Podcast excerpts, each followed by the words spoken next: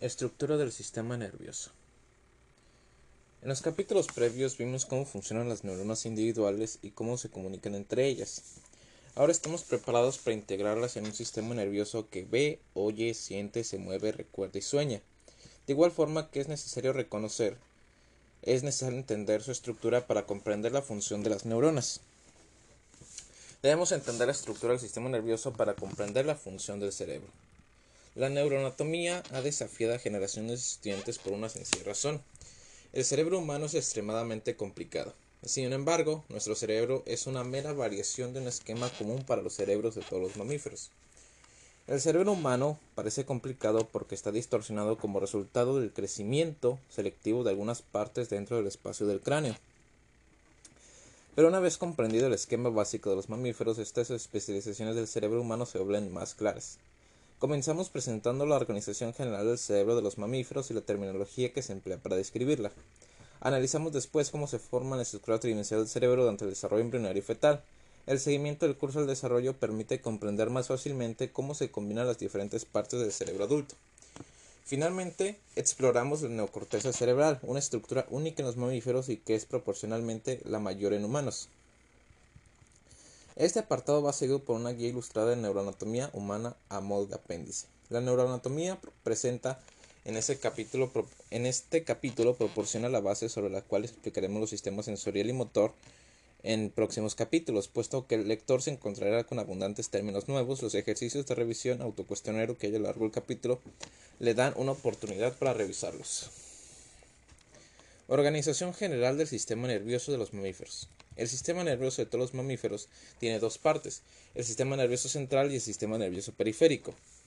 En esta parte identificamos algunos de los componentes importantes del sistema nervioso central y del periférico. Estudiamos también las membranas que rodean el cerebro, así como los ventrículos cerebrales y el líquido que contienen. Exploramos después nuevos métodos para examinar la estructura del cerebro en vida. Pero en primer lugar debemos revisar la terminología anatómica. Referencias anatómicas. Saber orientarse en el cerebro es como saber orientarse en una ciudad. Para describir nuestra localización en una ciudad utilizaremos puntos de referencia como norte, sur, este, oeste, arriba y abajo. Lo mismo ocurre en el cerebro, con la salvedad de que los términos llamados referencias anatómicas son diferentes. Fijémonos en el sistema nervioso de la rata. Comenzamos con la rata porque es una versión simplificada que tiene todas las características generales de la organización del sistema nervioso de los mamíferos. El cerebro está en la cabeza y la médula espinal desciende por el interior de la columna vertebral hacia la cola. La dirección o referencia anatómica que apunta hacia la nariz de la rata se conoce como anterior o rostral. La dirección que apunta hacia la cola de la cara se denomina posterior o caudal. La dirección que apunta hacia arriba se denomina dorsal y la dirección que apunta hacia abajo ventral. Así pues, la médula espinal de la rata tiene una disposición anterior de anterior a posterior la cara de arriba de la médula espinal es la cara dorsal y la cara de abajo, de abajo es la ventral. Entonces, si consideramos el sistema nervioso vemos que se puede dividir en dos mitades iguales. El lado derecho del cerebro y de la médula espinal es una imagen especular del lado izquierdo. Esta característica se conoce como simetría bilateral. En contadas excepciones, la mayoría de las estructuras del sistema nervioso son pares, una derecha y la otra izquierda. La línea imaginaria que discurre a lo largo del centro del sistema nervioso se denomina línea media y nos proporciona una forma de describir las referencias anatómicas. Las estructuras más próximas a la línea media son mediales, internas, mientras que las estructuras alejadas de la línea media son laterales, externas. En otras palabras, la nariz es medial con respecto a los ojos, los ojos son mediales con respecto a las orejas, etc. Además se dice que dos estructuras que están en el mismo lado son ipsilaterales. Por ejemplo, la oreja derecha es ipsilateral al ojo derecho. Si las estructuras están a los lados opuestos de la línea media, se dice que son contralaterales. El ojo derecho es contralateral a la oreja izquierda. A la oreja izquierda. Para obtener la estructura interna del cerebro suele ser necesario cortarlo. En el lenguaje de los anatomistas una rebanada se denomina sección. Cortarlo de esta manera es seccionarlo. Aunque uno se podría imaginar infinitas formas de seccionar el cerebro, la estrategia habitual es hacer los cortes paralelos a uno de los tres planos anatómicos de sección. El plano de sección que surge al cortar el cerebro en dos mitades iguales, derecha e izquierda, se denomina plano medio sagital. Las secciones paralelas al plano sagital están en el plano sagital. Los dos planos anatómicos restantes son perpendiculares al plano sagital y el uno al otro. El plano horizontal es paralelo al suelo. Una sección a través de este plano podría pasar a través de ambos ojos y de las orejas. Por tanto, las secciones horizontales dividen al cerebro en una parte dorsal y en otra ventral. El plano coronal es perpendicular al suelo y el plano sagital. Una sección de este plano pasaría a través de ambos ojos o ambas orejas, pero no a través de todos ellos a la vez. Así pues, el plano coronal divide al cerebro en una parte interior y en otra parte posterior. Entonces, el sistema nervioso, el sistema nervioso central. El sistema nervioso central está compuesto por las partes del sistema nervioso que están rodeadas de hueso, el encéfalo y la médula espinal. El encéfalo se encuentra en el interior del cráneo. Una vista lateral del encéfalo de rata revela que tres partes son comunes en todos los mamíferos: el cerebro, el cerebelo y el tronco cerebral. El cerebro. La parte más rostral y la mayor del encéfalo es, el cerebro. Muestra el cerebro. Nótese que está dividido de una forma clara en dos hemisferios cerebrales separados por la profunda fisura sagital, longitudinal. En general, el hemisferio cerebral derecho recibe las sensaciones y controla los movimientos del lado izquierdo del cuerpo. A su vez, el hemisferio cerebral izquierdo está relacionado con las sensaciones y los movimientos del lado derecho del cuerpo. El cerebelo. Detrás del cerebro está, el cerebelo, cerebro pequeño. Aunque el cerebelo queda empequeñecido por el gran tamaño del cerebro, realmente contiene tantas neuronas como ambos hemisferios cerebrales juntos. El cerebelo es principalmente un centro de control de movimiento que tiene extensas conexiones con el cerebro y con la médula espinal.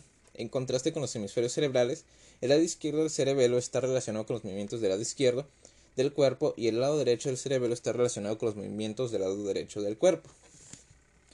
El tronco cerebral.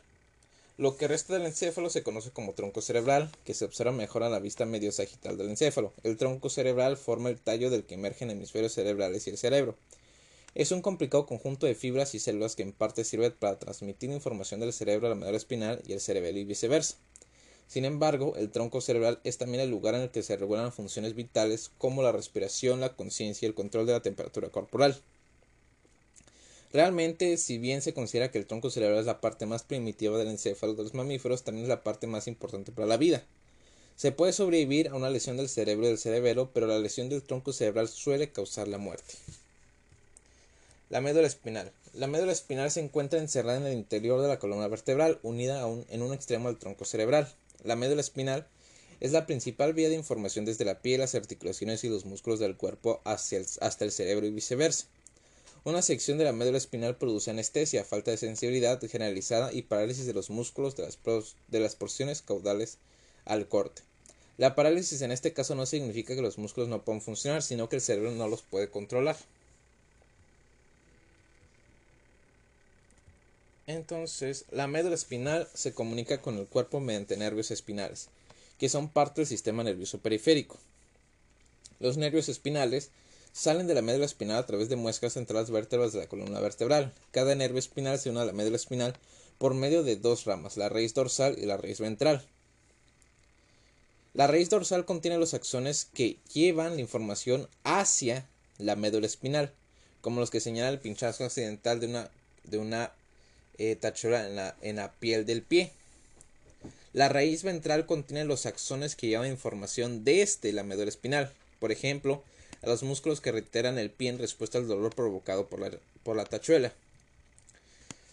El sistema nervioso periférico. Todas las demás partes del sistema nervioso, aparte del encéfalo y la médula espinal, componen el sistema nervioso periférico. El sistema nervioso periférico tiene dos partes: el sistema nervioso periférico somático y el sistema nervioso periférico visceral. El sistema nervioso somático, eh, en todos los nervios espinales que inervan la piel, las articulaciones y los músculos que están bajo control voluntario, forman parte del sistema nervioso somático. Los axones motores somáticos que dirigen la contracción muscular se originan en las motoneuronas de la porción ventral de la médula espinal. Los cuerpos celulares de las motoneuronas se encuentran en el sistema nervioso central, pero sus axones están principalmente en el sistema nervioso periférico. Los acciones sensoriales somáticos que inervan y recogen la información de la piel, los músculos y las articulaciones penetran en la médula espinal a través de las raíces dorsales. Los cuerpos celulares de estas neuronas se encuentran en el exterior de la médula espinal en agrupaciones denominadas ganglios de la raíz dorsal. Hay un ganglio de raíz dorsal para cada nervio espinal. Sistema nervioso periférico visceral. El sistema nervioso periférico visceral, también conocido como involuntario vegetativo o sistema nervioso autónomo, consta de neuronas que inervan los órganos internos, los vasos sanguíneos y las glándulas. Los axones sensoriales viscerales llevan al sistema nervioso central información sobre la función visceral como la presión y el contenido de oxígeno de sangre de las arterias. Las fibras motoras viscerales dirigen la contracción y la relajación de los músculos que forman las paredes del intestino y de los vasos sanguíneos, denominados músculos lisos. La frecuencia de la contracción del músculo cardíaco y la función secretora de diversas glándulas. Por ejemplo, el sistema nervioso periférico visceral controla la presión arterial regulando la frecuencia cardíaca y el diámetro de los vasos sanguíneos.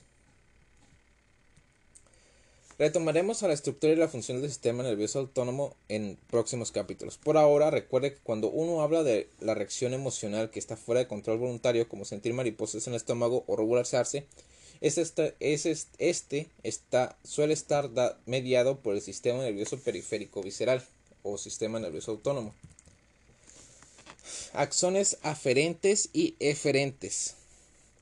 Nuestra exposición del sistema nervioso periférico es adecuada para introducir dos términos que se utilizan para describir los acciones del sistema nervioso. Los términos latinos aferente, llevar a, y eferente, llevar desde indican si los axones están transportando información hacia o desde un punto determinado. Considera los axones del sistema nervioso periférico en relación con un punto de referencia del sistema nervioso central. Los axones sensitivos somáticos o viscerales que llevan información hacia el sistema nervioso central son aferentes. Los axones que emergen desde el sistema nervioso central para inervar los músculos y glándulas son eferentes. Los nervios craneales. Además de los nervios que emergen de la médula espinal e inervan el cuerpo, existen 12 pares de nervios craneales o pares craneales que se originan del tronco cerebral e inervan principalmente la cabeza. Cada nervio craneal tiene un nombre y un número asociado. Fueron originalmente numerados por Galeno hace unos 1800 años de anterior a posterior. Algunos de los nervios craneales forman parte del sistema nervioso central, otros son parte del sistema nervioso periférico somático y otros forman parte del sistema nervioso periférico visceral o autónomo. Muchos nervios craneales contienen una mezcla de acciones que se encargan de diferentes funciones. Los pares craneales y sus diversas funciones se resumen en el apéndice de este capítulo. Las meninges. El sistema nervioso central, la parte del sistema nervioso contenida en el cráneo y en la columna vertebral, no está en contacto directo con el hueso que lo rodea. Está protegido por tres membranas llamadas en conjunto meninges, término que proviene de la palabra griega que significa cubrir. Las tres membranas son la dura madre, la aracnoides y la pía madre. La cubierta más exterior es la dura madre, que como su nombre indica tiene una consistencia dura similar a la textura del cuero. La dura madre forma una bolsa fuerte, inelástica, que rodea el cerebro y la médula espinal.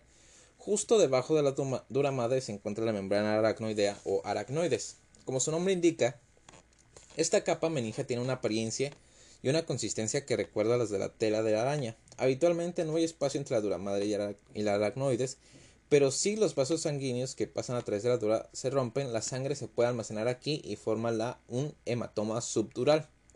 La acumulación de líquido en este espacio subdural puede transformar la función cerebral al comprimir partes del sistema nervioso central.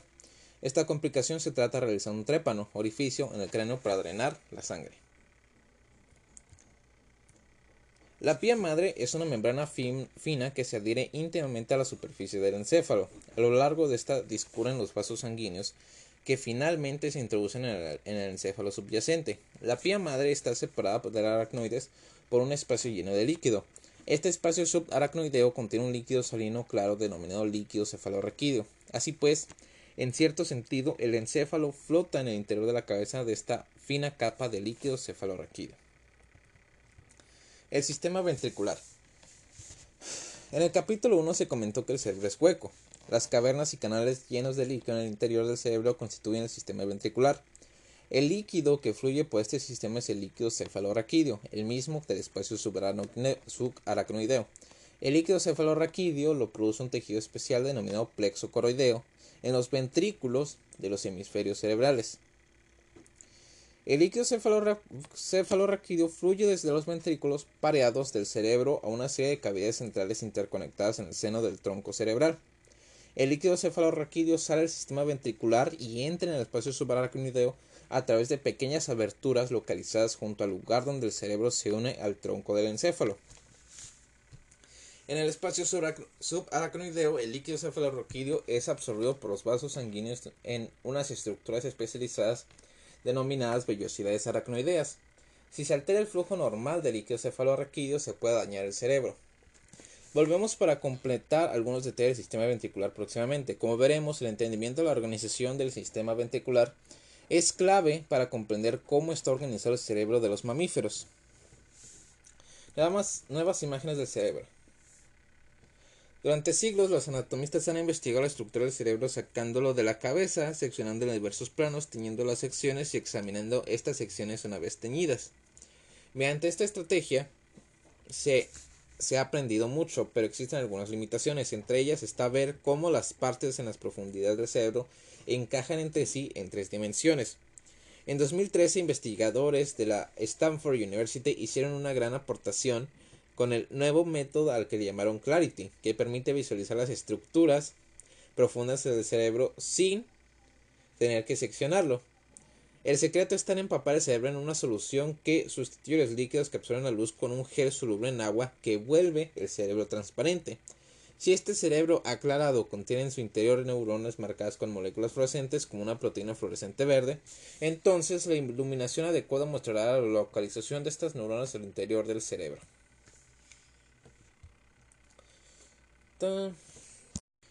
Ahora bien, vamos a ver eh, conjunto de neuronas. Es una tabla. Eh, ok. Sustancia gris es el nombre genérico de un conjunto de cuerpos celulares o somas de neuronas del sistema nervioso central. Cuando se dice que un cerebro fresco, las neuronas tienen un aspecto gris. Corteza Cualquier conjunto de neuronas que forman una fina capa, habitualmente en la superficie del cerebro. Ejemplo, corteza cerebral, la capa de neuronas que se encuentra justo bajo la superficie del cerebro. Núcleo, masa de neuronas claramente distinguible, habitualmente en el interior del cerebro. No se debe confundir con el núcleo de una célula. Núcleo proviene de la palabra en latín para nuez. Ejemplo, núcleo geniculado lateral, un grupo de células del tronco cerebral que transmiten información del ojo a la corteza cerebral. Sustancia. Grupo de neuronas relacionadas en el interior del cerebro, pero habitualmente con bordes menos definidos que el de los núcleos. Ejemplo. Sustancia negra. Un grupo de celular del tronco cerebral implicado en el control del movimiento voluntario. Otra vez. Sustancia, grupo de neuronas relacionadas en el interior del cerebro, pero habitualmente con bordes menos definidos que los de los núcleos. Ejemplo, la sustancia negra, un grupo celular en el tronco cerebral implicado en el control del movimiento voluntario. Locus, o loci, en plural, un grupo de células pequeño bien definido, por ejemplo, locus coeruleus, un grupo de células del tronco cerebral implicado en el control de la vigilia y de la reacción del despertar. Ganglio, conjunto de neuronas del sistema nervioso periférico. Ganglio procede de la palabra griega para nudo. Ejemplo, ganglio es la raíz dorsal que contiene los cuerpos celulares de los axones sensitivos que entran en la médula espinal por las raíces dorsales. Solo un grupo de células del sistema nervioso central tiene este nombre, los ganglios basales que son estructuras localizadas en la profundidad del cerebro que controlan el movimiento. Ahora vamos a ver el conjunto de axones. Nervio. Haz de axones del sistema. Un nervio es un haz de axones del sistema nervioso periférico. Solo un conjunto de axones del sistema nervioso periférico se denomina nervio. El nervio óptico Haz, nervio. Haz de axones del sistema nervioso periférico. Solo un conjunto de axones del sistema nervioso central se denomina nervio, el nervio óptico. Sustancia blanca, término genérico que se da a un conjunto de axones del sistema nervioso central. Cuando se diseca el cerebro en fresco, los axones tienen un aspecto blancuzco. Haz, conjunto de acciones del sistema nervioso central que tienen un origen y un destino común. Ejemplo, el tracto córtico espinal, que se origina en la corteza cerebral y termina en la médula espinal. Fascículo, conjunto de axones que discurren juntos pero no necesariamente tienen el mismo origen y destino. Ejemplo, fascículo, fascículo longitudinal medial que conecta diversas células del cerebro y del tronco cerebral. Cápsula, conjunto de axones que conectan el cerebro con el tronco cerebral. Ejemplo, cápsula interna que conecta el tronco cerebral con la corteza cerebral. Comisura, cualquier conjunto de axones que conectan un lado del cerebro con el otro. Lemisco, Haz que discurra en el cerebro como una cinta, ejemplo el hemisco medial que lleva la información del tacto desde la médula espinal a través del tronco, del tronco cerebral. La anatomía puede resultar bastante árida por sí sola, solo cobra vida cuando se conocen las funciones de las diferentes estructuras. El resto del libro está dedicado a explicar la organización funcional del sistema nervioso. Sin embargo, se incluirán en estas breves, en esta parte breves avances de algunas relaciones estructura-función para aportar un sentido general de cómo las diferentes partes contribuyen individualmente y de forma conjunta a la función del sistema nervioso central. Características especiales del sistema nervioso humano. Hasta ahora hemos analizado el esquema básico del sistema nervioso central de todos los mamíferos. Puedo observar inmediatamente que hay muchas similitudes, pero también hay algunas diferencias. Comencemos con las similitudes. La vista dorsal de los encéfalos animales y humanos revela los hemisferios paralelos del telencéfalo. Una, una vista medio sagital de los encéfalos muestra el, el telencéfalo que se extiende en dirección rostral desde el diencéfalo. El diencéfalo rodea el, tercer ventrículo, el mesencéfalo rodea el conducto cerebral y el cerebelo, el puente y el bulbo arraquídeo rodean el cuarto ventrículo. Nótese cómo el puente protuye bajo el cerebelo y cuán elaborado estructuralmente es el cerebelo. Ahora detengámonos en, algunas de las diferencias estructurales entre los cerebros de la rata y el ser humano. Las abundantes circunvoluciones de la superficie del ser humano son realmente sorprendentes. Las hendiduras de la superficie del cerebro se denominan surcos y las protuberancias se denominan giros o circunvoluciones. Recuerde que la fina capa de neuronas que se encuentra justo abajo de la superficie del cerebro es la corteza cerebral. Los surcos y los giros son el resultado de la gran expansión del área de la corteza cerebral durante el desarrollo fetal humano. La corteza del ser humano adulto mide unos 1100 centímetros cuadrados, por lo que se debe plegarse y arrugarse para caber en el, en el interior del cráneo. Este incremento en la superficie de la corteza es una de las distorsiones del cerebro humano. Evidencias clínicas y experimentales indican que la corteza es el lugar del razonamiento y la cognición propia de los humanos. Sin corteza cerebral, una persona sería ciega, sorda, muda e incapaz de iniciar el movimiento voluntario. Volveremos más adelante a analizar la estructura de la corteza cerebral. Las vistas laterales de los encéfalos de la rata y el ser humano revelan más diferencias en el prosencéfalo. Una es más pequeño, uno es el pequeño tamaño del bulbo olfatorio del ser humano en relación con el de la rata. Por otra parte, advierte de nuevo el gran desarrollo de los hemisferios cerebrales en el ser humano. Vea cómo el hemisferio cerebral del encéfalo humano se arquea hacia atrás, ventrolateralmente y después anteriormente a modo, del cuerno de un carnero. La punta del cuerno de eh, recibe el nombre del lóbulo temporal. Otros tres lóbulos que, toman el nombre de los otros huesos del cráneo describen otras partes del cerebro humano. La porción del cerebro localizada justo bajo, debajo del hueso frontal en la frente de la cabeza se denomina lóbulo frontal. El profundo surco ventral marca el límite. El profundo surco central marca el límite posterior del lóbulo frontal y caudal y a este se encuentra el lóbulo parietal bajo el hueso parietal. Caudal a este en la parte trasera del cerebro y bajo el hueso occipital está el lóbulo occipital. Entonces, es importante darse cuenta de que a pesar del crecimiento desproporcionado, el cerebro humano sigue el esquema básico del cerebro de los mamíferos establecido durante el desarrollo embrionario. De nuevo, los ventrículos son la clave. Aunque el sistema ventricular está distorsionado, en especial por el crecimiento de los lóbulos temporales, las relaciones que vinculan al encéfalo a los diferentes ventrículos todavía se mantienen. Una guía de la corteza cerebral. Considerando su importancia en el cerebro humano, la corteza cerebral merece una descripción más detallada. Como veremos de forma repetida en capítulos posteriores, los sistemas cerebrales que gobiernan el procesamiento de las sensaciones, las percepciones, el movimiento voluntario, el aprendizaje, el habla y la cognición convergen todos en este extraordinario órgano. Tipos de corteza cerebral. La corteza cerebral de todos los animales vertebrados tienen ciertas características comunes como se, como se va a ver más adelante. En primer lugar, los cuerpos celulares de las neuronas corticales están siempre dispuestos en capas que habitualmente son paralelas a la superficie del cerebro. En segundo lugar, la capa de neuronas más próxima a la superficie está separada de la pía madre por una zona que carece de neuronas llamada capa molecular o simplemente capa 1. En tercer lugar, al menos una capa celular contiene células piramidales que emiten grandes dendritas, denominadas dendritas apicales, que se extienden hasta la capa 1, donde forman múltiples ramas. Por tanto, podemos decir que la corteza cerebral tiene una citoarquitectura característica que la distingue, por ejemplo, de los núcleos del telencéfalo basal o del tálamo.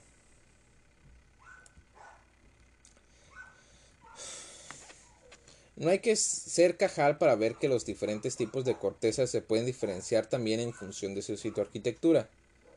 Medial al ventrículo lateral queda una zona de corteza que está plegada sobre sí misma adquiriendo una forma característica. Esta estructura se llama hipocampo y a pesar de sus pliegues tiene una sola capa celular. El nombre proviene del griego y significa caballo de mar. Conectada al, hipocampo y localizada ventral literalmente, hay otro tipo de corteza que tiene solo dos capas celulares, se denomina corteza olfatoria, porque se continúa con el bulbo olfatorio, que se encuentra más adelante. La corteza olfatoria, olfatoria está separada por un surco, el surco rienal, de otro tipo de corteza más elaborada que tiene muchas capas celulares. Esta corteza se denomina neocorteza. A diferencia del hipocampo y de la corteza olfatoria, la neocorteza se encuentra solo en mamíferos. Así pues, cuando dijimos antes de que la corteza cerebral se ha expandido a lo largo de la evolución humana, realmente nos referimos a que la neocorteza se ha expandido. De igual forma, cuando dijimos que el tálamo es la puerta de entrada a la corteza, nos referíamos a la neocorteza.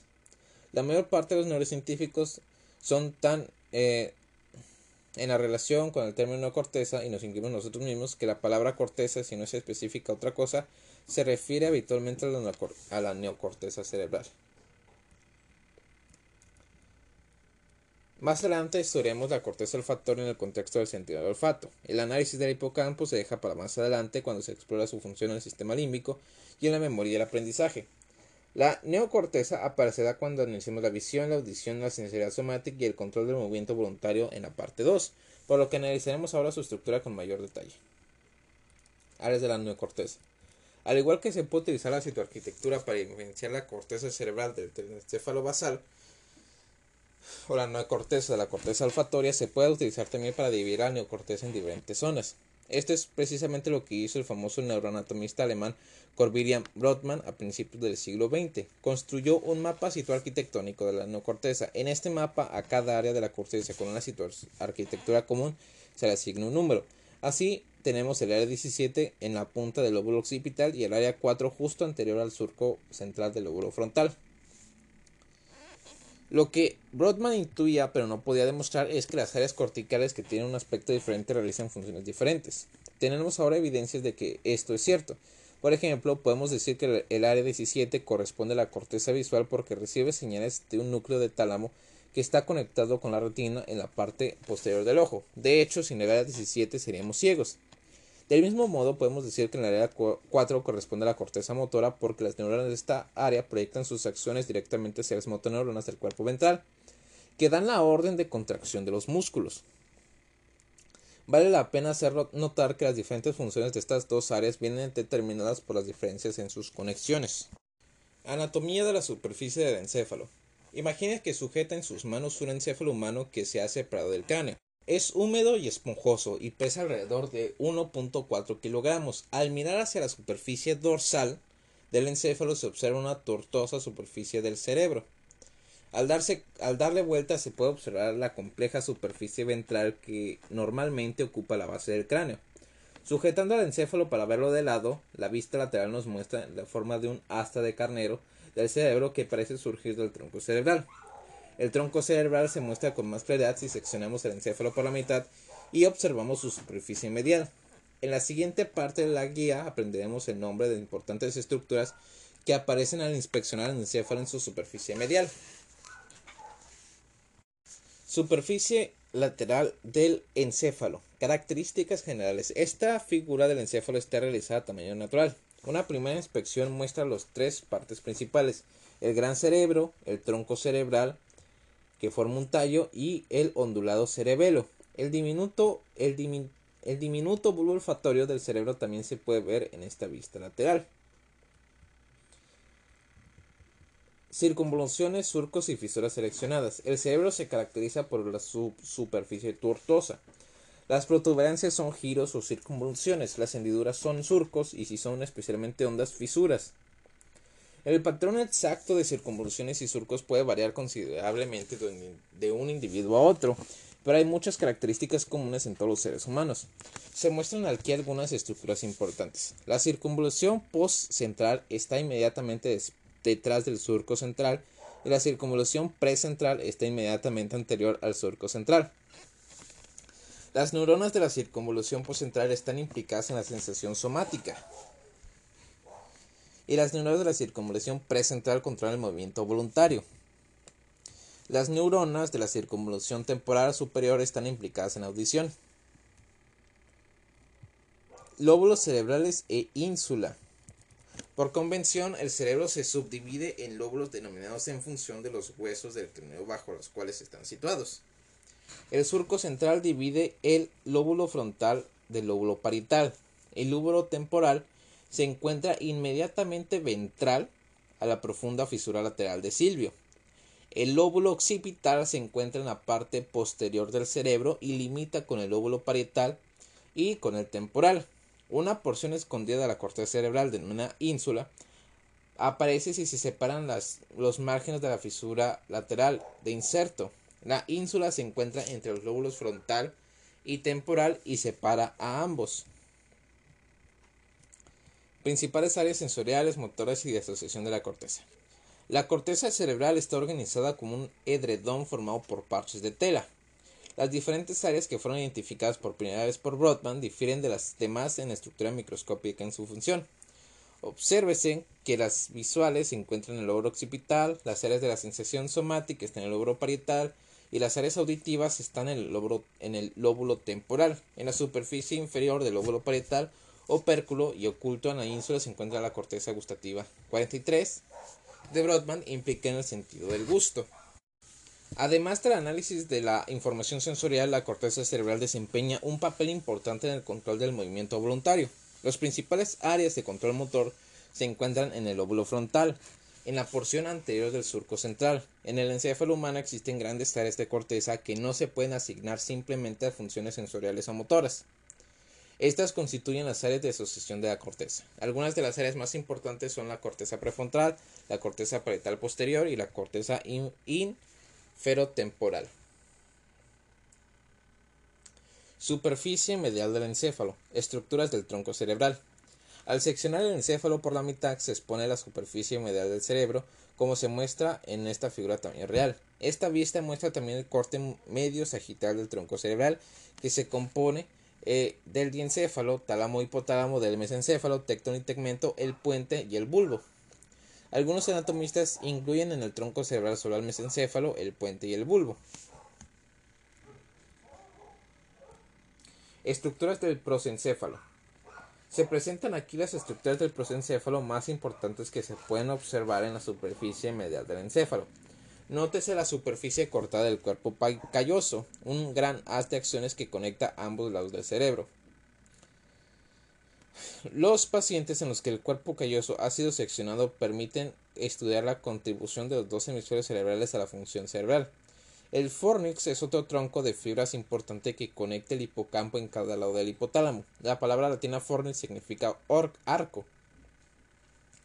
Algunas de las acciones del fornix regulan el almacenamiento de la memoria. La figura inferior se ha inclinado ligeramente el encéfalo para mostrar la posición de la amígdala y del hipocampo.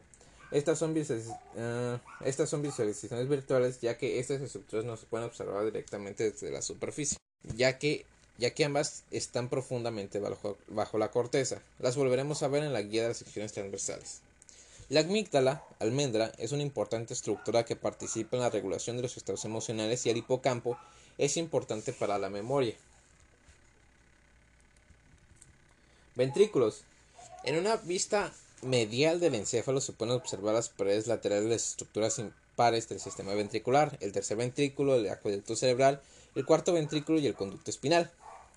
Estas estructuras son puntos de referencia útiles porque el tálamo y el hipotálamo se encuentran justo al tercer ventrículo. El mesencéfalo se sitúa junto al acueducto, el puente, el cerebelo y el bulbo raquídeo junto al cuarto ventrículo y la médula espinal forma las paredes del conducto espinal. Los ventrículos laterales son estructuras apareadas que brotan a modo de cuernos desde el tercer ventrículo. La figura inferior muestra una visualización virtual del ventrículo lateral derecho que se encuentra bajo la corteza. Los dos hemisferios cerebrales rodean los ventrículos laterales. Nótese como una sección coronal del encéfalo de la unión del tálamo y mesencéfalo cortará las astas del ventrículo lateral de cada hemisferio a dos niveles diferentes. Superficie ventral del encéfalo. La parte inferior del cerebro tiene muchas estructuras diferentes. Observe los nervios que surgen desde el tronco cerebral estos son los nervios craneales que aparecen con mayor detalle más adelante. Obsérvese también el quiasma óptico con forma de X justo anterior al hipotálamo. El quiasma es el lugar donde muchos axones provienen de los ojos se decusan, cruzan de un lado al otro. Los haces de axones anteriores al quiasma que surgen en la parte trasera de los ojos son los nervios ópticos. Los pares posteriores del quiasma que se aparecen del tálamo se denominan cintillas ópticas. La pareja de cuerpos mimilares pezón es una de las características de la superficie ventral del encéfalo. Estos núcleos del hipotálamo forman parte del circuito que almacena memoria y son el principal destino de las acciones del fórex, vista medial. Observe también los bulbos olfatorios, el mesencéfalo, el puente y el bulbo raquídeo. La médula espinal, superficie dorsal de la médula espinal y nervios espinales. La médula espinal se encuentra en el interior de la columna vertebral. Los nervios espinales, una parte del sistema nervioso periférico somático, llegan a la médula espinal a través de muescas entre las vértebras. Las vértebras se describen en función de su localización. En el cuello se enumeran vértebras cervicales y se enumeran del 1 al 7. Las vértebras unidas a las costillas se denominan vértebras torácicas o dorsales y se enumeran del 1 al 12. Las cinco vértebras en la parte inferior de la espalda se denominan lumbares y las del área pélvica pélvica sacras. Obsérvese cómo los nervios espinales y los segmentos de la médula espinal asociados adoptan los nombres de las vértebras. Ver cómo ocho nervios cervicales se asocian a siete vértebras cervicales. También obsérvese que la médula espinal del humano adulto finaliza a nivel de la tercera vértebra lumbar. Esta disparidad se debe ah, esta disparidad eh, se origina porque la médula espinal no crece después del nacimiento, mientras que la columna vertebral sí lo hace. Los haces de los nervios espinales cuyo trayecto discurre por el interior de la columna vertebral lumbar y sacra se denominan caudaquina o cola de caballo.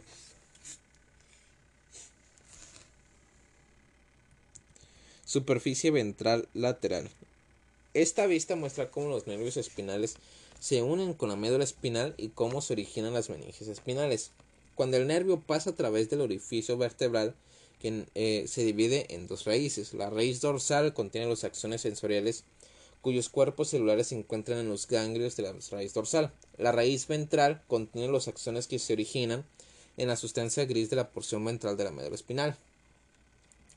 El centro con forma de mariposa de la médula espinal es sustancia gris, compuesta por cuerpos celulares de neuronas. La sustancia gris se divide en astas dorsales, laterales y ventrales. Observe que la organización de la sustancia gris y la sustancia blanca en la médula espinal difiere a del prosencéfalo. En, el prosencéfalo la sustancia gris rodea la sustancia blanca. En la médula espinal ocurre lo contrario. La gruesa capa de sustancia blanca que contiene largos axones que se extienden hacia arriba y hacia abajo a lo largo de la médula espinal se divide en tres columnas. Columnas dorsales, columnas laterales y columnas ventrales.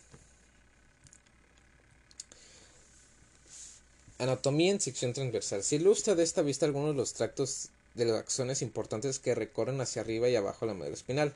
En el lado izquierdo están indicadas las principales vías sensoriales ascendentes. Observe que la columna dorsal completa se compone de axones sensoriales que ascienden hacia el cerebro. Esta vía es importante para la precisión eh, consistente del tacto. El tracto espinotalámico lleva información sobre los estímulos dolorosos y sobre la temperatura. El sistema de la sensibilidad somática se trata más adelante. En el lado derecho están algunas de las vías descendentes importantes para el control de movimientos. Sistema nervioso autónomo. Además del sistema nervioso periférico somático, que está implicado principalmente en el control voluntario del movimiento y en el reconocimiento de la sensibilidad cutánea, existe el sistema nervioso visceral, implicado en la regulación de los órganos internos, las glándulas y la vasculatura. Puesto que esta regulación ocurre automáticamente y no se encuentra bajo control consciente, este sistema se denomina el sistema nervioso autónomo o SNA. Las dos divisiones más importantes del sistema nervioso autónomo son la simpática y la parasimpática. La figura de la página siguiente muestra la cavidad corporal tal como se vería si seccionáramos el cuerpo sagitalmente a nivel del ojo. Observa la columna vertebral que se encuentra encajada en una gruesa pared de tejido conectivo. Puede ver cómo los nervios espinales salen de la columna. Observe que la disposición simpática del sistema nervioso autónomo consiste en una cadena de ganglios que se localiza a lo largo de ambos lados de la columna vertebral.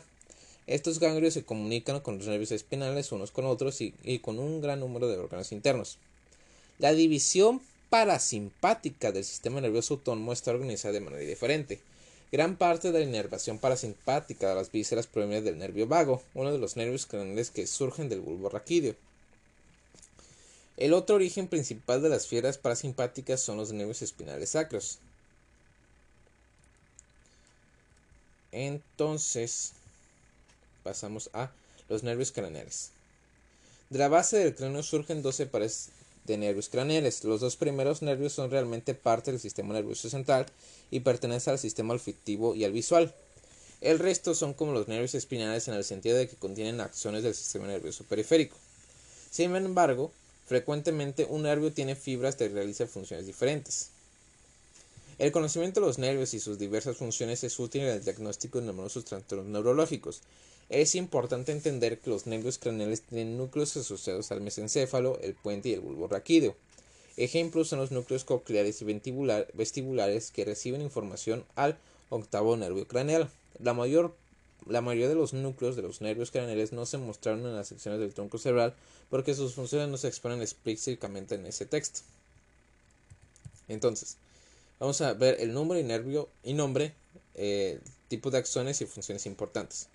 El primer par craneal olfatorio tiene especiales eh, eh, acciones sensoriales y sus funciones importantes son el sentido del olfato, el óptico es sensorial y tiene sentido de la vista. El oculomotor eh, es somático motor y visceral motor.